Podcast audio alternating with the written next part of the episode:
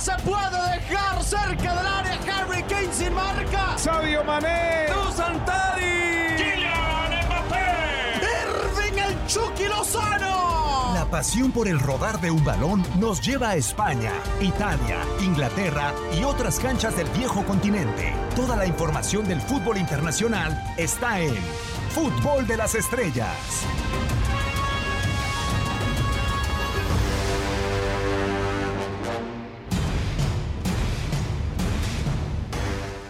¿Cómo están? Un placer saludarlos. Nuevas emisiones del podcast de Fútbol de las Estrellas. Ya con una temporada, si le queremos llamar agonizante, pero con duelos muy atractivos, con duelos eh, muy importantes en cuanto a nombre, entrenadores, récords y demás. Bueno, la, las historias realmente sobran en estos instantes. Un servidor, Diego Peña, en este micrófono que lo saluda y con el gusto de volver a tener esta fabulosa terna a la cual yo le he aprendido bastante y que me encanta compartir micrófonos con ello. Primero, Raúl Méndez en la secta. La bautizaría Marc Rosas, que por acá hace rato que no ha pasado después de formar eh, el grupito. Raúl Méndez, con el placer de saludarte, amigo. ¿Cómo estás? Bien, bien, digo, un gusto saludarte también. Eres miembro de, de esta secta futbolera que sigue ahí, sigue ahí, no se ha perdido. Un gusto acompañarte junto a Hugo y ya listos para platicar de lo que tanto nos gusta, de lo que tanto nos apasiona. De acuerdo. Hugo Salcedo con este tridente netamente mexicano, con el eh, placer de, de saludarte. Mucho por, por platicar en este espacio. ¿Cómo andas? Muy bien, y en este tridente con el cual evidentemente me encanta compartir, pues sí, la realidad es que tenemos muchísimos comentarios que generar en torno a la actualidad del fútbol europeo en estas instancias de definición en las dos competencias continentales y evidentemente también con el cierre de cada una de las competencias locales. Así es que vaya si tenemos tela de dónde cortar nuevamente. Qué fin de semana, qué partidos, pero sobre todo qué, qué recuerdo, ¿no, Hugo? Aquel... Eh, Gerardo Martino contra el Cholo Simeone en el banco del Barcelona y del Atlético de Madrid en el 2014. Hoy eh, te da esa sensación de que parece que se repite el episodio de una nueva final en Camp Nou con estas dos instituciones eh, en el tramo por la por la definición de la Liga de España, Hugo. Pues mira, va a ser igual de determinante en la función de las aspiraciones de los dos equipos.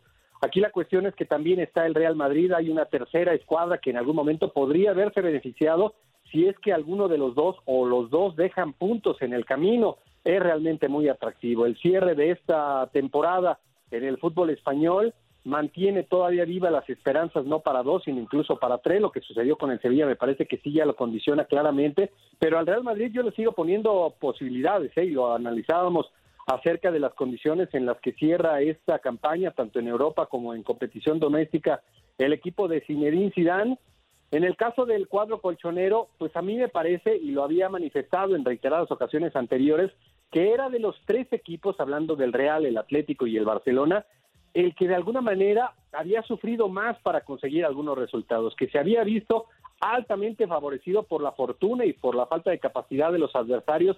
Tres penales fallados recientemente de los equipos que enfrentó el cuadro colchonero, pues de alguna manera podría ser señalada como la, la suerte del campeón sin ningún tipo de dudas, porque de haber en algún momento convertido esos penales, imagínate cómo sería el panorama en este momento para el cuadro colchonero. Pero no fue así.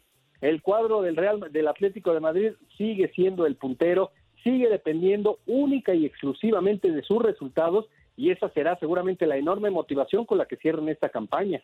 Eh, ¿Tú cómo lo ves, Raúl? Porque está muy interesante esto que dice Hugo de la suerte del campeón, pero eh, yo la verdad es que cada fin de semana espero un partido del Atlético de Madrid y digo, es que eh, el Atlético de Madrid me da la sensación de ver un boxeador que lo han conectado a la mandíbula y que está bailando ya prácticamente sobre el ring, o sea que solamente es cuestión de que le soplen para que caiga. No sé cómo lo veas tú yo lo veo como alguien que, digo, hablábamos del peso de la historia y lo aplicábamos con Real Madrid como ese gen ganador que tiene que le hace pelear hasta el final, ¿no? En, Liga, en Champions, como, como y ahí eh, se ha sido un gran gestor para tenerlo así. En el Atlético de Madrid sucede lo mismo con el Cholo, ¿no? Creo que no hay un entrenador en el mundo como Simeone que pueda trasladar su personalidad en la cancha como lo hace este Atlético de Madrid. Cuando lo ves jugar dices, este es el equipo de, del Cholo, ¿no? Tiene esas famosas líneas de identidad que, que lo ubican como un equipo que, que es dirigido por el argentino, pero creo que están en esa, en esa lucha en donde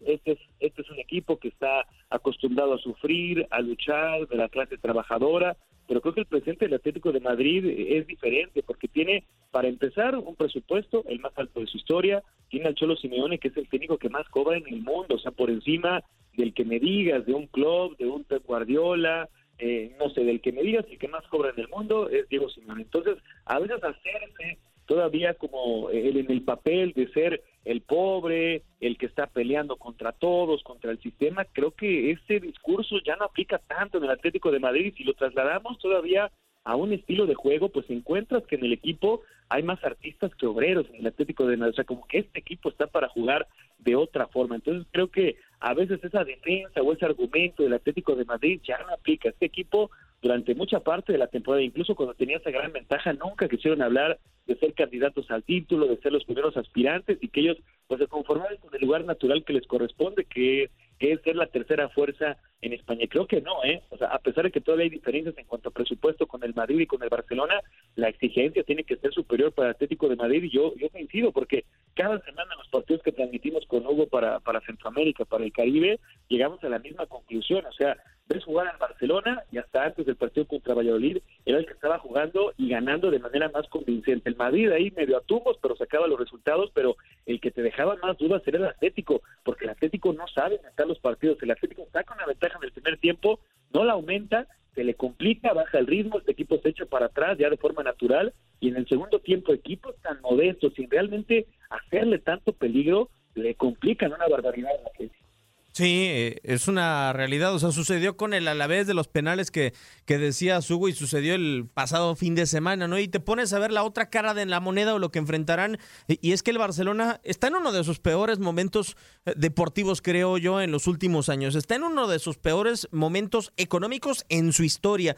Y aún así no logro definir quién es el favorito para el fin de semana. O sea, yo me quedo que por la historia, por eh, la capacidad para sacar avante momentos eh, en donde se requiere pelear por un título, pues yo pondría al Barcelona como favorito, no sé tú. Sí, pero sin duda, no tenga ninguna duda que el Barcelona debería de ser considerado el gran favorito porque en esos momentos en donde hay mayor presión, en donde el cuadro colchonero debería de asumir un rol mucho más protagónico, confiar en las condiciones que se tiene, tanto en la dirección técnica como en una espectacular plantilla con dos y hasta tres grandes nombres para cada uno de los puestos. Sin embargo, pues esa condición que le acompañó al Cholo Simeone de ser el equipo, como bien señalaba Raúl, el equipo sufrido, el equipo que estaba por debajo en el presupuesto, en las capacidades, pero que luchaba y que era un guerrero y que a partir de estas circunstancias lograba encontrar resultados favorables que terminaban siendo hasta sorpresivos, pues ya ahora no debería de aplicar y como no asumen esa condición, pues en la gran mayoría de los partidos en donde debería de ser considerado el gran favorito, se ha quedado corto. Sucedió en esa eliminatoria en Champions frente al Chelsea, sucedió la temporada anterior también en Champions frente al Leipzig. Después de haber dejado sorpresivamente en el camino al gran campeón, vaya forma de presentarse frente al conjunto alemán, ya le pasó en la primera vuelta donde tampoco asumió ese rol protagónico que uno espera de esta escuadra, así es que ¿qué deberíamos de esperar en este partido determinante frente a un equipo que normalmente sí asume ese rol, sí recarga en sus grandes figuras la presión que se va a generar el fin de semana? Para mí, sin duda, el Barcelona aquí tiene que ser, por esas circunstancias que acabo de mencionar, el gran favorito, porque él sí, el conjunto blaugrana se siente cómodo, sabe cómo convivir con esa presión, sabe cómo ser el responsable de ir llevando las acciones, como también lo sabe hacer el Real Madrid, como lo saben hacer los grandes equipos. Ahí es donde el cuadro colchonero ha demostrado en varias ocasiones, en tiempo reciente, que no se asume como un equipo grande, ni ellos mismos al interior, y eso, insisto, le termina cobrando una factura muy cara en esta actualidad, donde el Real Madrid ha tenido cualquier cantidad de inconvenientes, donde el Barcelona también vaya que ha sido una temporada complicada, si no es ahora que el cuadro dirigido por el Cholo Simeone tome un rol diferente, pues entonces me parece que no lo va a hacer nunca. Eh, hablando del rol del, del, Atlético de Madrid, Raúl, yo recuerdo el duelo de la primera vuelta, incluso observaba un poco el resumen y hasta las, las estadísticas. A, a, mí es una de las ocasiones que más grata impresión me ha dejado el Atlético de Madrid porque, eh, cierto, fue como local en el Metropolitano, pero intentó quitarle la pelota y se la quitó por espacios del partido al Barcelona y lo terminó ganando por, por 1-0. En un momento, en un momento, perdón, tan ardiente de la campaña de estos que, menciona Hugo, tú ves eh, a ese Atlético de Madrid con el hambre, con el deseo de ir por el balón uh, en contra del Barcelona o con la postura que, que hemos platicado muchas veces y que hemos criticado de Diego Simeone, de guardar, de esperar y después de morder ya cuando cuenta, pues prácticamente con su plantel completo, o por lo menos tiene a Suárez y veremos si puede poner de arranque por fin a Joao Félix después de dos partidos de mandarlo a la banca. Sí, creo que esta temporada es una muestra de que, de que son largas, de que a veces eh, la prensa o en general nos precipitamos cuando ya apenas en diciembre estamos dando como campeón un equipo por la ventaja que tenía y otra vez la historia nos demuestra lo contrario, ¿no? Este partido de la primera vuelta fue muy distinto porque llegaban en, condiciones muy diferentes, un Atlético que iba prácticamente embalado por el primer lugar, un Barça que todavía generaba muchas dudas, que estaba todavía en proceso de reconstrucción con, con Ronald Koeman, apenas llegando a tomar el equipo y a pesar de todo el juego se define por un error de, de que capitaliza Carrasco, ¿no? Pero fue al final cerrado en cuanto al en cuanto al marcador. Y ahora es, es muy diferente cómo llegan los dos equipos, o sea, yo veo en el Atlético de Madrid que el Cholo Simeone no encuentra la manera de jugar, si regresa a la línea de cinco que le había funcionado hasta hasta la jornada 27, 28 de, de la temporada o la línea de cuatro y también se traslada a algunas posiciones en particular. ¿Qué hace con la delantera? Se mantiene a Suárez, que llegó como el gran refuerzo para los goles, quién lo va a acompañar, si va a ser Correa, si finalmente Joao Félix asume ese papel por el que se le trajo de ser el crack del equipo, de marcar la diferencia en estos momentos cuando más lo necesitan. Creo que aquí tendrían que estar Llorente y Carrasco porque creo que son los dos jugadores capitales que son negociables, que no pueden faltar en el once del Atlético de Madrid junto a Coque, pero el resto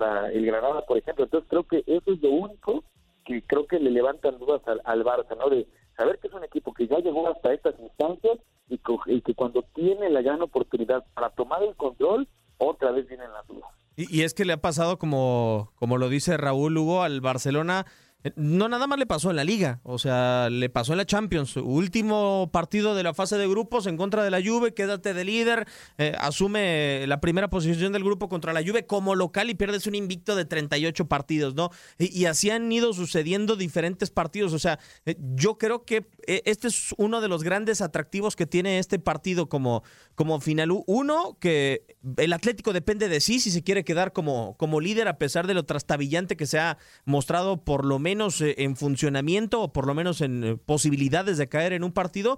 Y el otro, que el Barcelona ahora sí tiene que ganar un partido porque depende de sí, pero que en la clasificación ni siquiera lo podrá reflejar porque podría dejar hasta del mismo líder al Real Madrid. Sí, exactamente, podría jugar en beneficio de lo que haga el Real Madrid. Eso refleja lo que ha sido el Barcelona a lo largo de esta campaña, esas inconsistencias, esos altibajos, que de pronto tanto individual como colectivamente ha eh, tenido el cuadro blaugrana, pero que encuentro yo una diferencia muy marcada acerca de cómo se han presentado esas circunstancias en el Barcelona, en el Real Madrid y en el cuadro colchonero. Yo sigo pensando que si en algún momento los resultados pueden llegar a ser adversos para el Barcelona y para el Real Madrid, tiene principalmente que ver pues con las características individuales y colectivas, pero no tanto con la capacidad mental que puedan demostrar los jugadores. Y en el caso del cuadro colchonero, pues para mí, insisto, sin duda, y si tenemos que aplicar un término muy futbolero, para mí el equipo del Cholo Simeone en los grandes momentos se ha achicado, no tengo ninguna duda, señalaba algunas de las versiones que le hemos visto, lo que sucedió en Liga de Campeones, lo que sucedió también contra el Real Madrid en la primera vuelta, no es más que el reflejo de un equipo que se achica, que no asume ese rol de equipo grande, que no lo es,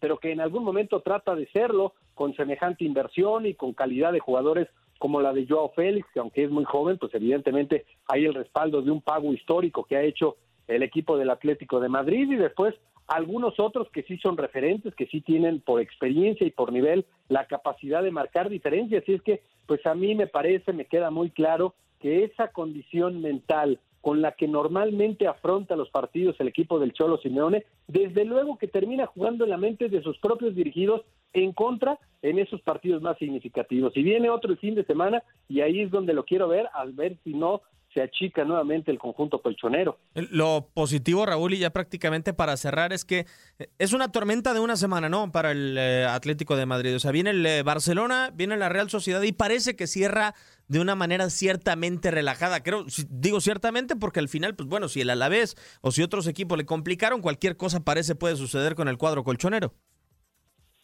Sí, sí, totalmente. O sea, no creo que sea definitivo lo que vamos a, vivir este fin de semana, pero sí te va a marcar una, una tendencia que ya dependerá del equipo que saque mayor ventaja, conservarla, pero obviamente que lo pondrá en una situación de, de privilegio. Entonces, eh, para el Atlético sí es esa gran oportunidad de demostrar que ante los partidos de gran presión, ya lo recordaba Hugo, ¿no? La, la, la, la imagen que dejó, sobre todo en el doble enfrentamiento con Chelsea, decepcionante desde el primer capítulo que lo jugó en campo neutral, pero supuestamente en condición de, de local, y después de que pues el Madrid le tiene tomada la medida, ¿no? En las últimas temporadas, y eso lo reflejó en la liga. Por eso, tanto para el Atlético como para el Barcelona, ganar la liga implica superar en puntos al Real Madrid, porque cualquier igualdad con, con el Madrid, el Madrid va a ser campeón, porque justamente tiene ese as bajo la manga que en los enfrentamientos directos el Madrid fue superior a los dos.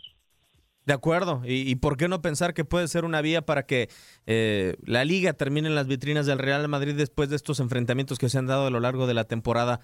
Llegó el, momento de despedir esta edición de Fútbol de las Estrellas, de este podcast versión La Secta. Como siempre, Hugo, un placer eh, poderte tener por acá. ¿Y dónde te pueden encontrar en, eh, en redes sociales? Claro que sí, Diego, Salcedo-Hugo, ahí estamos a la orden en Twitter y al contrario, el placer es para un servidor de estar contigo, de estar con Raúl y con toda la gente que nos ha acompañado en esta edición. y bastante eh, ágil realmente esta edición, bastante entretenida y es que pues, es el tramo final de la temporada. Raúl, un placer como siempre, muchísimas gracias y también en dónde te pueden eh, acompañar en redes sociales, en dónde se puede interactuar contigo.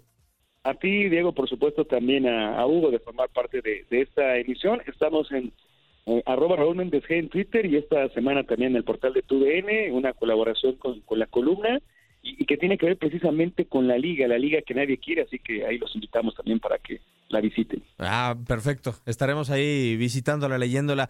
Un servidor, Diego Peña, le da las gracias. Me pueden encontrar en arroba la mano del Diego para interactuar, para cualquier mensaje, cualquier sugerencia de tema o demás en este espacio de Fútbol de las Estrellas y al cual les damos las gracias que nos hayan visitado. Esto ha sido una nueva emisión o una vieja, como lo ve usted, del podcast de Fútbol de las Estrellas.